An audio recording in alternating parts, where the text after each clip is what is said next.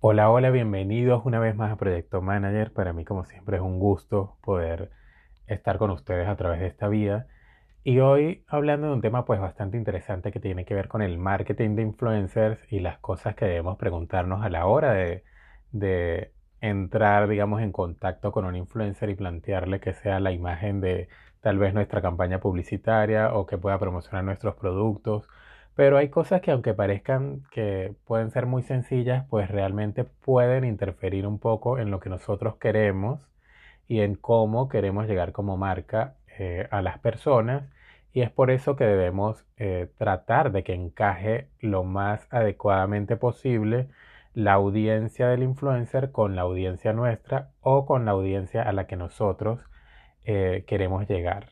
Es por ello que nosotros debemos plantearnos estratégicamente nuestras comunicaciones para aprovechar al máximo pues también las asociaciones que vamos a tener con este tipo de personalidades que como ya sabemos pues se han robado el show últimamente desde que salieron las redes sociales y que son seguidos algunos de ellos incluso por millones de personas dependiendo de cada uno de sus talentos. Entonces es un tema bastante interesante que aunque lo tenemos en nuestras narices todos los días pues muchas, muchas veces o muchas empresas no se detienen a pensarlo como deberían hacerlo y es por ello que hoy vamos a ahondar un poco más en este tema. Por supuesto que eh, no quiero comenzar este podcast sin agradecerles pues por su, con de verdad con muchísimo amor. Eh, eh, bueno, de verdad me emociona mucho, pero recibí muchas felicitaciones en, en mis episodios pasados que tienen que ver con mi primer aniversario de verdad estoy muy agradecido. Este es el primer podcast que grabo luego de, mi primer aniversario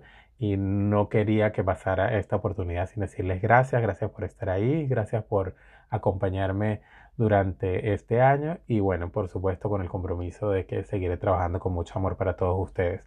Después del intro comenzamos a desarrollar el tema relacionado al marketing de influencer y lo que debemos preguntarnos a la hora de contratar alguno de ellos.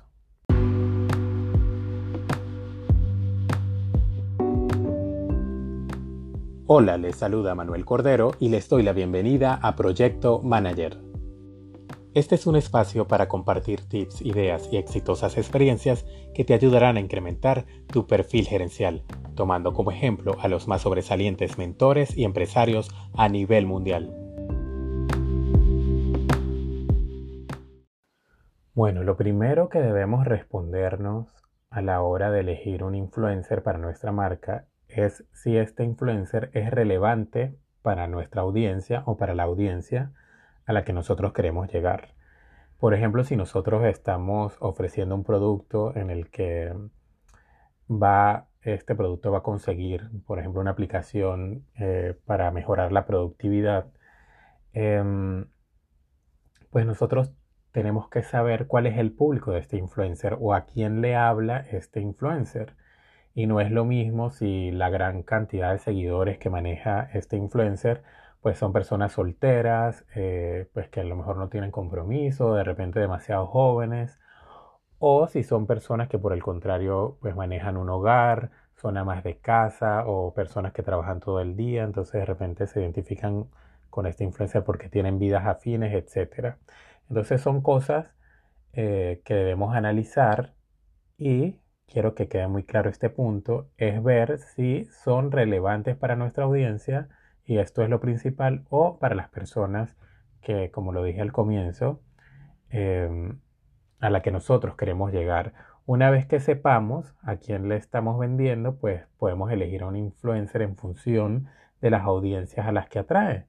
Cualquier persona influyente que considere debe conocer la demografía de sus propias audiencias lo que les atrae y lo que funciona. Y es allí donde puede existir como un proceso de diálogo con el influencer y se le puede decir, mira, pues quiero que me digas más o menos a qué tipo de público tú le llegas.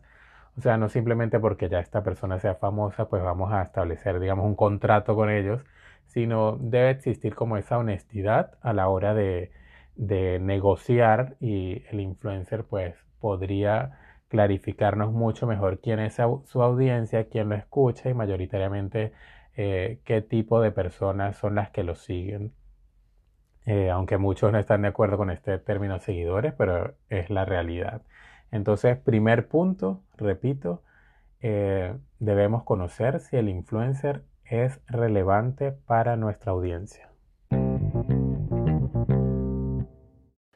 La otra cosa que debemos preguntarnos es si el influencer es una persona creíble. Y no voy a nombrar a nadie, pero este es un tema pues, realmente importante porque, bueno, eh, sin ser muy específico, hay personas que en las redes sociales pues promueven eh, la alegría, la felicidad, un estado de positivismo, etcétera, etcétera, y se caracterizan por eso y mucha gente los empieza a seguir por esto. Y de repente de la noche a la mañana pues uno ve que ingresan a a la cuenta de alguien y le hacen un comentario incluso amenazante o, donde se ve cierta mala actitud, por decirlo de alguna manera. Entonces, por supuesto que esto no es coherente con la persona que se vende de otra manera en sus redes sociales. Entonces, son aspectos que, como lo dije, aunque parezcan pequeños, pues son importantes porque si los influencers pues caen en este tipo de fallas eh, pues ya dejan de ser creíbles para muchas personas y se ha dado el caso que muchos de ellos pues comienzan eh, a perder seguidores cuando eh, pues incurren en algo que es totalmente opuesto a lo que ellos han manejado en sus redes sociales durante mucho tiempo. Entonces, si estamos trabajando con un influencer, debemos comprender si se considera también un experto en el espacio o en la industria en la que se encuentra. Los microinfluencers en esta parte ya eh, forman parte del, juego, valga la redundancia. Eh, ¿Y qué es un microinfluencer? Bueno, son personas que de repente no tienen millones de seguidores, pero se destacan porque tienden a enfocarse en nichos y en su mayor parte han creado verdaderas comunidades dentro de verticales y áreas de pasión muy específicas. Es decir, son personas que se han ganado a pulso sus audiencias, pero que en definitiva, así sean mil, dos mil, tres mil o diez mil seguidores que tengan, pues son personas que son fieles al contenido que presenta y, que piensan o, o, se involucran con este influencer a través de la misma manera de pensar o a través de los mismos hobbies o de las mismas prácticas, etc. Entonces hoy en día está muy de moda y he tenido una experiencia reciente con marcas que prefieren a los microinfluencers porque saben que, entre otras cosas, no tienen una audiencia fraudulenta. Y este es otro punto que, debemos analizar. Y es que, eh, como lo dije, estas personas manejan pequeños nichos de seguidores, pero que son muy fieles, mientras que otros que de repente muestran, no sé, 100 mil, 200 mil seguidores, y si uno entra en detalle y analiza un poco estos seguidores, se va a dar cuenta, y yo lo he hecho, de que pues son seguidores fraudulentos. Muchas personas lamentablemente incurren en esto de comprar seguidores, se muestran con 100.000 o 200.000 seguidores, resulta que son comprados, entonces pues realmente no son creíbles. Y esto es muy fácil de analizar, es por eso que eh, muchas personas se pueden, eh, o muchas marcas se pueden eh, afianzar en una plataforma de marketing de influencers para que tal vez nos ayude a encontrar a las personas que se ajustan a nuestro perfil, que se ajustan a lo que nosotros queremos y que tienen una base de seguidores auténticamente comprometidas, que son las que nosotros necesitamos para avanzar en la promoción de nuestra marca. Así que ojo con esto, recuerden analizar si son creíbles, si los seguidores realmente son reales antes de contratar a cualquier influencer. Otro de los aspectos fundamentales o de las preguntas que debemos respondernos es saber a ciencia cierta qué tipo de contenido está produciendo eh, este influencer. Tal vez una estrella de TikTok se ha hecho famoso por tal vez hacer chistes o por bailar, como sabemos esta red social pues es eh, de las favoritas de los jóvenes. Entonces si queremos llegar a un público más joven de repente con una línea de ropa, creo que podría ser TikTok una buena opción, ¿por qué no?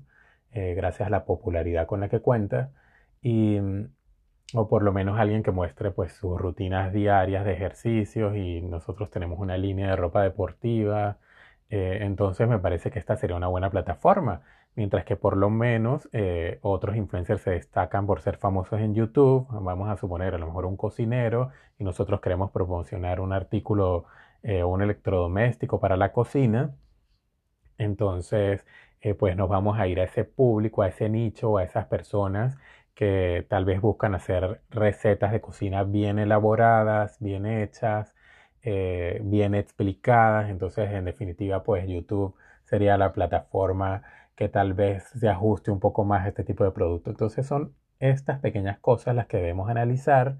Eh, debemos saber, em, eh, por supuesto, como lo dije, la audiencia a la cual queremos comunicar, a la que queremos llegar pero entonces debemos identificar qué plataformas sociales prefiere nuestra audiencia y qué tipo de contenido les gusta más consumir. También es evidente que el contenido debe estar pensado y elaborado.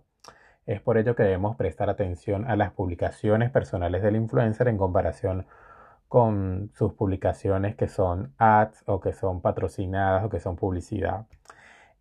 y allí debemos preguntarnos, ¿es el nivel de calidad que yo espero para mi empresa? este tipo de publicaciones.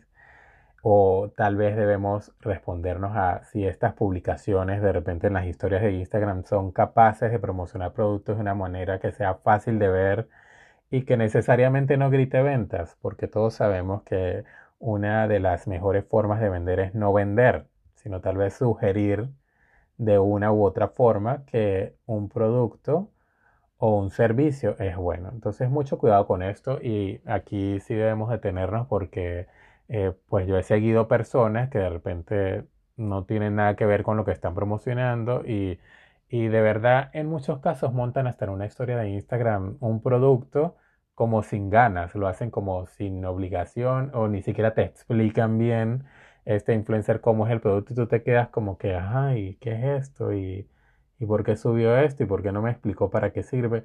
Entonces las marcas no pueden eh, invertir o asociarse con un influencer de este tipo que sencillamente no le va a dar el puesto que merece. Mejor no, no va a saber explicar de la mejor forma posible eh, a sus seguidores o a la audiencia que, con la que nosotros queremos conectar las bondades o las facilidades o los privilegios que le ofrece nuestro producto o que le ofrecería nuestra marca en este caso. Bien, llegamos a un punto en el cual tal vez muchos influencers o muchas personas pueden ser un poco celosas, pero yo pienso que esto es importantísimo a la hora de hacer sociedad o partnership con algún influencer. Y básicamente es el que nosotros debemos saber cuáles son las métricas o cuáles son las estadísticas de audiencia que maneja este influencer. ¿Por qué? Porque un influencer realmente puede crear contenido muy divertido, muy hermoso, pero nosotros necesitamos saber quién lo ve. O sea, esa es la, esa es la pregunta de las 50.000. ¿Quién lo ve? Y también es importante que para crear una relación de valor mutuo debemos comprender las métricas del influencer y, analizar pues cuál es su éxito en la creación de contenido eh, que hace o que atrae cierto tipo de audiencia. Entonces allí las métricas y las estadísticas son claves para tener en cuenta pues digamos la tasa de participación de las personas y digamos la interacción con el influencer, el alcance que tiene, la frecuencia con la que el influencer publica, la proporción de comentarios y de me gusta que puede recibir en sus publicaciones, así como la proporción de seguidores y de seguimiento. Es por ello que es clave entonces medir la tasa de participación, digamos que es crucial porque le indica a la marca qué tan involucrada está la audiencia del influencer con el contenido que se está publicando. Y esto, pues al mismo tiempo es un indicador preciso de cómo o cuánto resuenan las publicaciones en la comunidad del influencer y cuán involucrados y atentas están las personas a las publicaciones de este influencer. Entonces las tasas de participación pueden variar incluso también dependiendo de la red social y el nicho de contenido, pero hoy en día, dadas todas esas actualizaciones de algoritmos eh, que por lo menos tiene Instagram, una tasa del 2% se considera que es buena a la hora de promocionar la marca con un influencer. A lo mejor eh, Instagram, pues al principio era más fácil promover porque tal vez eh, los, los algoritmos no estaban diseñados de forma tal que, que, le resta visualizaciones a, al influencer o a la persona que publica. Yo no sé si ustedes lo sabían, pero estos algoritmos han ido cambiando y por ejemplo si yo tengo 100.000 seguidores y yo quiero que esos 100.000 seguidores vean mi contenido, yo tengo que pagar por eso. O sea, Instagram no le va a mostrar a mi universo de 100.000 seguidores, sino tal vez a un 10%, a un 5% o a un 3%, dependiendo incluso de la hora que yo publique. Entonces, estas son cosas importantísimas que debemos tomar en cuenta, pero también nosotros como marca le podemos exigir o pedir al influencer el tener acceso a sus estadísticas, a sus métricas para nosotros estar seguros de que podemos invertir o que podemos llegar a algún acuerdo interesante con ellos. Y aquí entra un punto muy importante que tiene que ver con la geografía también en la que eh, este influencer tiene la mayor cantidad de su público. Por lo menos yo, yo pues no me considero un influencer obviamente, pero eh, digamos hablando de las estadísticas de mi podcast, la mayor cantidad de seguidores o de personas que escuchan mi contenido se encuentran en Estados Unidos, en México y en Argentina, por ejemplo. Son los países donde afortunadamente he tenido más éxito, pero eh, entonces eso no quiere decir que por lo menos alguien me escuchó una vez en el Reino Unido o en Curazao y entonces eso quiere decir que yo voy o soy un influencer que a lo mejor sea el más recomendado para promocionar un producto específico para Curazao. Entonces estas son cosas que, debemos tomar en cuenta y por el contrario, si alguien, ya saben, las marcas de México que me quieran contratar eh, para, para, digamos, dirigirse a un público tal vez mexicano específicamente, pues yo podría servir, ¿por qué no? Em, y esto es importantísimo, o sea, debemos saber dentro de las estadísticas cuál es la región donde este influencer es más popular y también saber si, pues por supuesto, nuestra marca producto quiere llegar a este grupo específico de personas. Bueno, después de analizar estos puntos y ya para ir cerrando, eh, por último, considero que eh, lo más importante es saber si este influencer se alinea con nuestra marca. ¿Y por qué es importante esto? Bueno, de repente hay influencers que van dirigidos, vamos a suponer, ellos o su contenido va dirigido a personas ricas o de una clase eh, social alta. pero resulta que este influencer es una persona más bien urbana o con un, digamos, em, con un aspecto informal o una personalidad bastante informal, eh, alejada de todo lo que tiene que ver con, con acartonamiento, sino una persona como muy orgánica, por decirlo de alguna manera. Entonces, eh, esto no se alinea necesariamente con lo que mi empresa va a ofrecer. Por ejemplo, si, si yo quiero, pues de repente no sé, digamos, yo tengo una línea de, trajes de gala y entonces pues, son para vestir elegante, tal vez en la noche. Entonces, por supuesto que aunque sea para personas adineradas o su público sean las personas adineradas, pues necesariamente él no encaja con el tipo de producto que yo quiero vender. Entonces, ojo con esto y es allí donde entra en juego una vez más lo importante que pueden ser los microinfluencers ¿Por qué? Por esa conexión tan estrecha que, existe con el nicho de este microinfluencer y, y es por ello que muchas marcas pues hoy en día prefieren apostar por este tipo eh, de líderes o de microinfluencers que se han ganado su audiencia a pulso. ¿Por qué es importante todos estos aspectos? Bueno, porque la idea de entrar en contacto, de mantener conversaciones con un influencer y de llegar a una sociedad es que esto sea de beneficio mutuo. Es importantísimo que nosotros seamos honestos a la hora de hablar con este influencer, de llegar a una conversación y decir, mira, esto es lo que yo realmente necesito y yo considero que el influencer también debe ser lo suficientemente honesto para decirte, mira, pues no, no es lo que yo quiero ofrecer, no es lo que yo quiero mostrar, o sea, no hacerlo solo por dinero, sino ser honesto contigo y sobre todo a sabiendas de, de que a lo mejor el público o las personas que lo siguen pues no van acordes con lo que tú necesitas para tu marca o con lo que tú quieres eh, mostrar específicamente. Es por ello, repito, estas conversaciones son importantísimas con estas personas influyentes, debemos ser los más transparentes posibles, lo mejor es que ellos sean también eh, lo, más transparentes que se puedan con nosotros y, digamos, tener esta mentalidad de poder negociar y, de ser, pues por supuesto, lo más sincero que se pueda el uno con, lo, con el otro.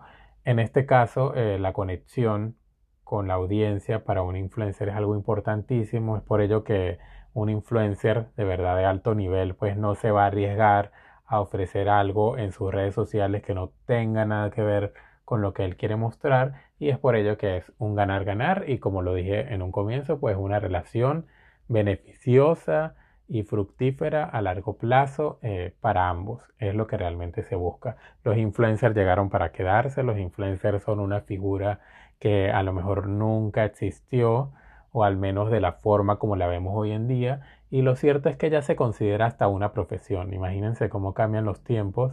Ya un influencer produce dinero, produce dividendos y es una profesión porque literalmente ellos dedican el 100% de su tiempo en muchos casos a producir contenido y a ofrecernos cosas distintas todo el tiempo. Entonces sin duda eh, pues es una nueva profesión que llegó para quedarse y que por supuesto las marcas pues pueden sacar el mayor provecho tomando en cuenta todo esto de lo que hemos hablado hoy para su beneficio, para el beneficio y crecimiento y desarrollo de sus marcas. Gracias por acompañarme una vez más en Proyecto Manager.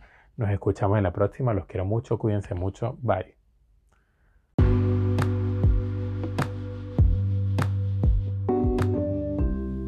Hablo para ti, Manuel Cordero, y me despido no sin antes invitarte a suscribirte, comentar y compartir. No te pierdas el próximo episodio.